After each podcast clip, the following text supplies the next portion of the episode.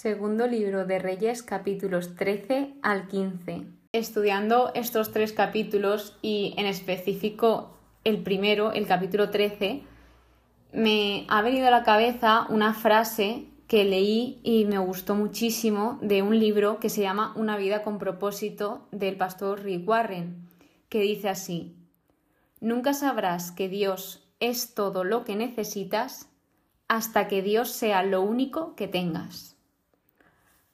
Por lo tanto, dicho esto, nos introducimos en el capítulo 13 donde nos indica el reinado de Joacaz en Israel. Este hizo lo que no le agrada a Dios, pero cuando se vio en un momento de desesperación, de que ya no sabía qué más hacer porque se encontraba todo el pueblo fatal, recurrió a Dios, recurrió a Yahvé. Y a pesar de cómo había actuado este rey, aun haciendo lo que desagradaba a Yahvé, Yahvé por amor a él y por amor al pueblo le escuchó. Esto lo indica en el versículo 4.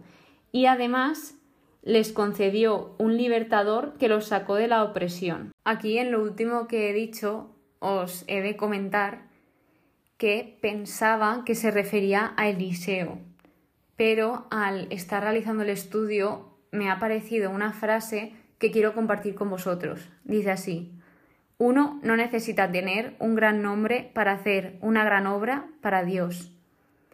Muchas veces pensamos que para servir a Dios tenemos que ser perfectos o para ser cristianos tenemos que ser las mejores personas del mundo. Y eso no es así, nunca es tarde para seguir a Dios, no tienes que ser perfecto de verdad, porque al final todos tenemos nuestros fallos y si tú realmente te arrepientes y luchas por mejorar todo, pues ya está, poco a poco, no hay que agobiarse.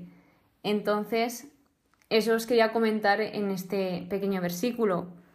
Y bueno, es que con esto ya se ve la gran misericordia y el amor que Dios tenía por Israel. Pero, ¿qué pasa?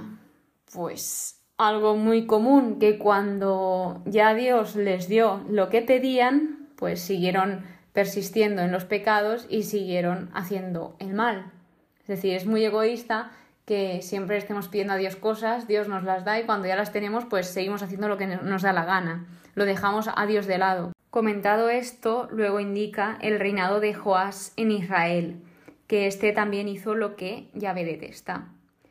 Y otro de los apartados que indica este capítulo es la muerte de Eliseo, donde en el versículo 14 indica que Eliseo cayó enfermo del mal del que había de morir. Aquí podemos comprobar que los hombres de fe no están exentos de la enfermedad. De modo que después de esto vuelve a aparecer Joás, el rey de Israel, que va a ver a Eliseo. Aquí vuelve a suceder alguien que está desesperado, que lleva haciendo lo que no le gusta a Dios, recurre a un profeta de Dios, es decir, a alguien que está transmitiendo la palabra de Dios. Y es para pedirle ayuda. Aquí me gustaría haceros un pequeño parón porque me gustaría contaros una historia que me ha venido a la cabeza cuando he leído esto. Y es una historia que he vivido. En mi caso, estoy en un movimiento de la iglesia y hubo hace muchísimos años una educadora que ella vivía la fe cristiana. Se supone que este movimiento es para dar ejemplo en la fe cristiana, pero en mi comunidad, por decirlo de alguna manera, pues lo que destacaba eran personas no creyentes y practicantes había muy pocas o una o dos.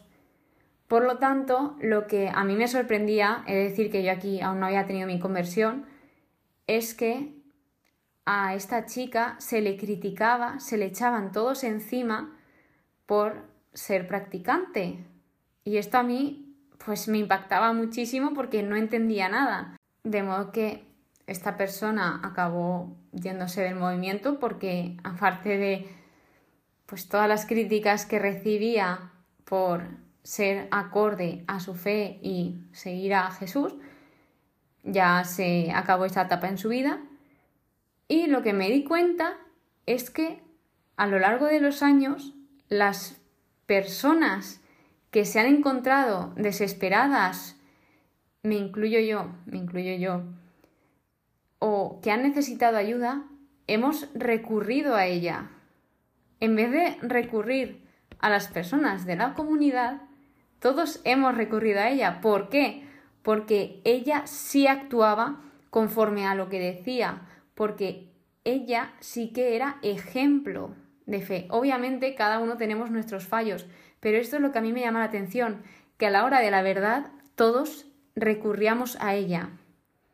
Y pues aquí está pasando lo mismo, de que puede que se hayan burlado, hayan criticado a Eliseo por seguir a Dios, por tener fe en alguien que no puede ver, etcétera, pero al final, a la hora de la verdad, muchas personas acudían a él.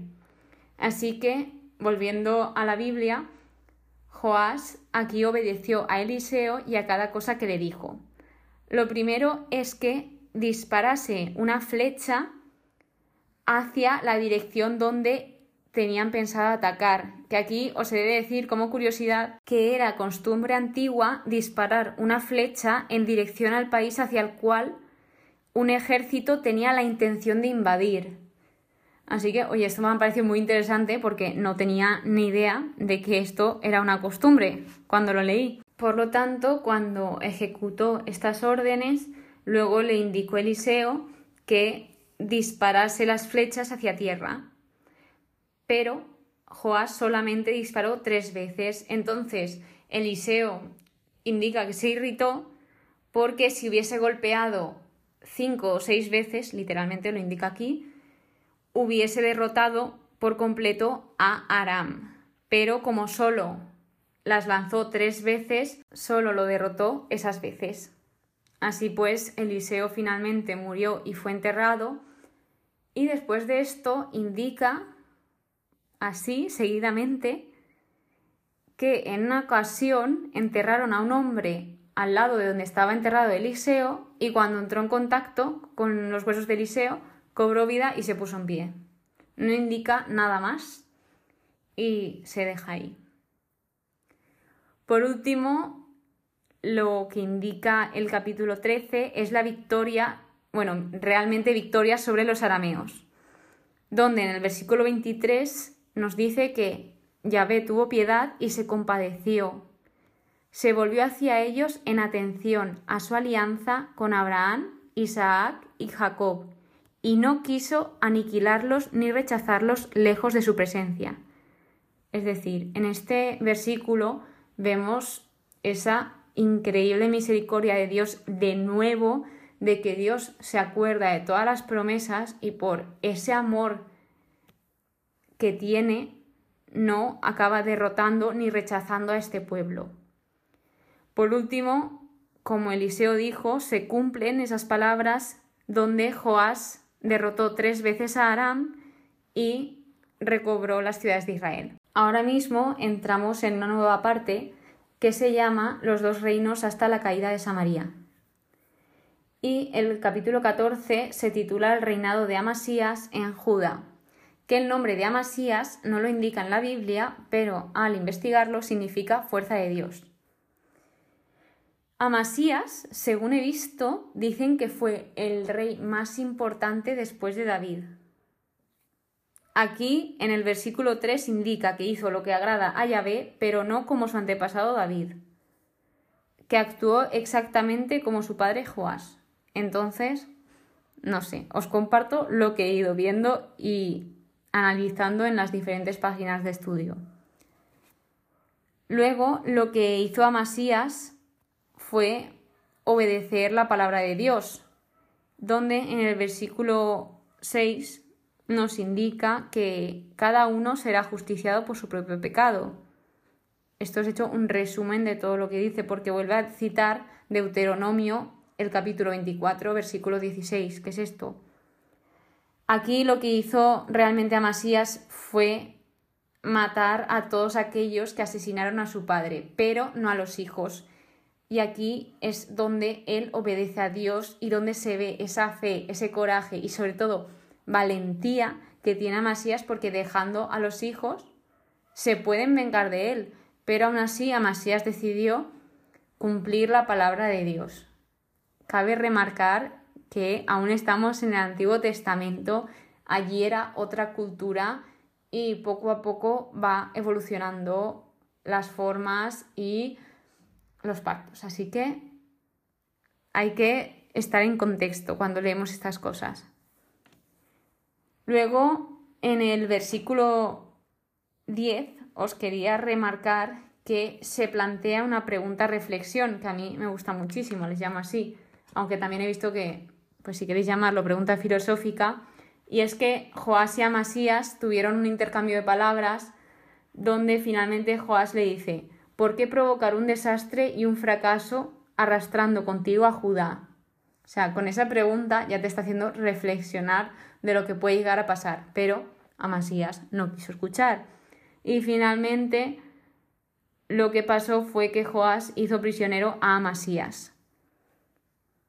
Este capítulo básicamente se basa en que Judá es derrotado ante Israel, de que mataron a Amasías, luego habla del reinado de Jeroboam II en Israel, que pensaba, no sé por qué, que ya había pasado este reinado, pero no. O sea, simplemente sabía que había un segundo Jeroboam y que el primero pues hizo muchísimo daño. Pero aquí está el segundo Jeroboam donde dice que este reina 41 años y hace lo que Yahvé detesta. De nuevo, en este trozo se vuelve a remarcar esa fidelidad de Dios y que todo se cumple conforme a la palabra de Dios en el versículo 25, que esto lo anuncia a través del profeta Jonás, pero esto lo veremos muchísimo más adelante. Y os quiero compartir el versículo 26 y 27 porque creo que vale la pena. Yahvé vio la amarga desgracia de Israel, pues no quedaba ya esclavo ni libre, ni quien auxiliara en Israel pero Yahvé no había decidido borrar el nombre de Israel bajo los cielos y lo salvó por medio de Jeroboán, hijo de Joás. De nuevo, aquí en estos versículos vemos esa misericordia de Dios, que Dios siempre, siempre, siempre está pendiente de nosotros y que no nos deja de lado, a pesar de que nosotros nos podamos comportar fatal con Él. Él tiene una misericordia tan grande y un amor tan grande por nosotros que al final Él se recuerda eso. En definitiva, terminando con el capítulo 15, que es el reinado de Ocías en Judá, pues aquí vemos que Él hizo lo que agrada a Yahvé, exactamente como había hecho Amasías su padre. Eh, he de comentaros que en estos capítulos de Reyes me doy cuenta de que generalmente el ejemplo de los padres repercute muchísimo en los hijos. Sí que hay alguna excepción, pero todos van como fijándose en ese legado de los padres e incluso en reyes anteriores. Así que creo que esto es bueno compartirlo con vosotros. Antes de continuar, em, aquí se ve que se comen muchísima historia de Ocías y os voy a comentar algo porque aquí ya indica como el final de su vida, que es que Yahvé contagió al rey de lepra. Y he de remarcar que la lepra era como estar muerto en vida. Después de contarnos un poco sobre este reinado, nos lleva al reinado de Zacarías en Israel, donde aquí indica que Zacarías hizo lo que Yahvé detesta, lo mismo que sus antepasados, pero en el versículo 12, por si se nos olvida, y esto lo agradezco muchísimo de la Biblia que nos repite muchísimas veces las cosas que se han dicho antes, pues aquí dice, así se cumplió lo que Yahvé dijo a Jehú, tus descendientes ocuparán el trono de Israel hasta la cuarta generación. ¿Ves? Dios dice, Dios cumple. Dios nunca se olvida de sus promesas y Dios cumple todo lo que dice. Por lo tanto, antes de continuar con el siguiente reinado, os he de comentar que, según los estudios, parece haber un periodo de unos 11 años aproximadamente, del que no se da ninguna información entre la muerte de Jeroboam II y el inicio del reinado de Zacarías. Entonces aquí se entiende que hubo anarquía. Continuando, nos habla del reinado de Salún en Israel, Menajén, Pecajías y Pecaj, todos estos en Israel. Y todos ellos hicieron lo que no agrada a Dios. Aquí me he dado cuenta de que en Israel hay muchísimo cambio de reinado y también me he parado a pensar y imaginaos las personas que se encontraban en el pueblo estarían ya desorientadas, no sabrían qué hacer, ya no sabían ni quién reinaba porque se cambiaba muy rápido en este, en este periodo de tiempo. Así que, no sé, me ha parecido sorprendente el ver tanto cambio de reinado. Y por último tenemos el reinado de Jotán en Judá, que este duró 16 años y volvió a hacer lo que agrada a Yahvé, exactamente como su padre Ocías. De modo que con esto terminamos estos tres capítulos. Algo que no he comentado antes en referencia al capítulo 13 es que los eventos dependen de la decisión del hombre.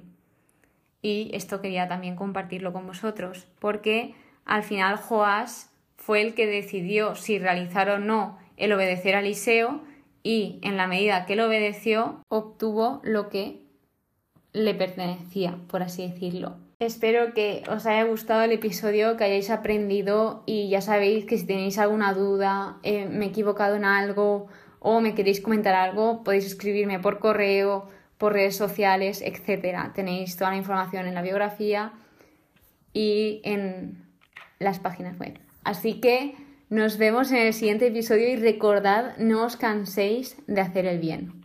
Que Dios os bendiga.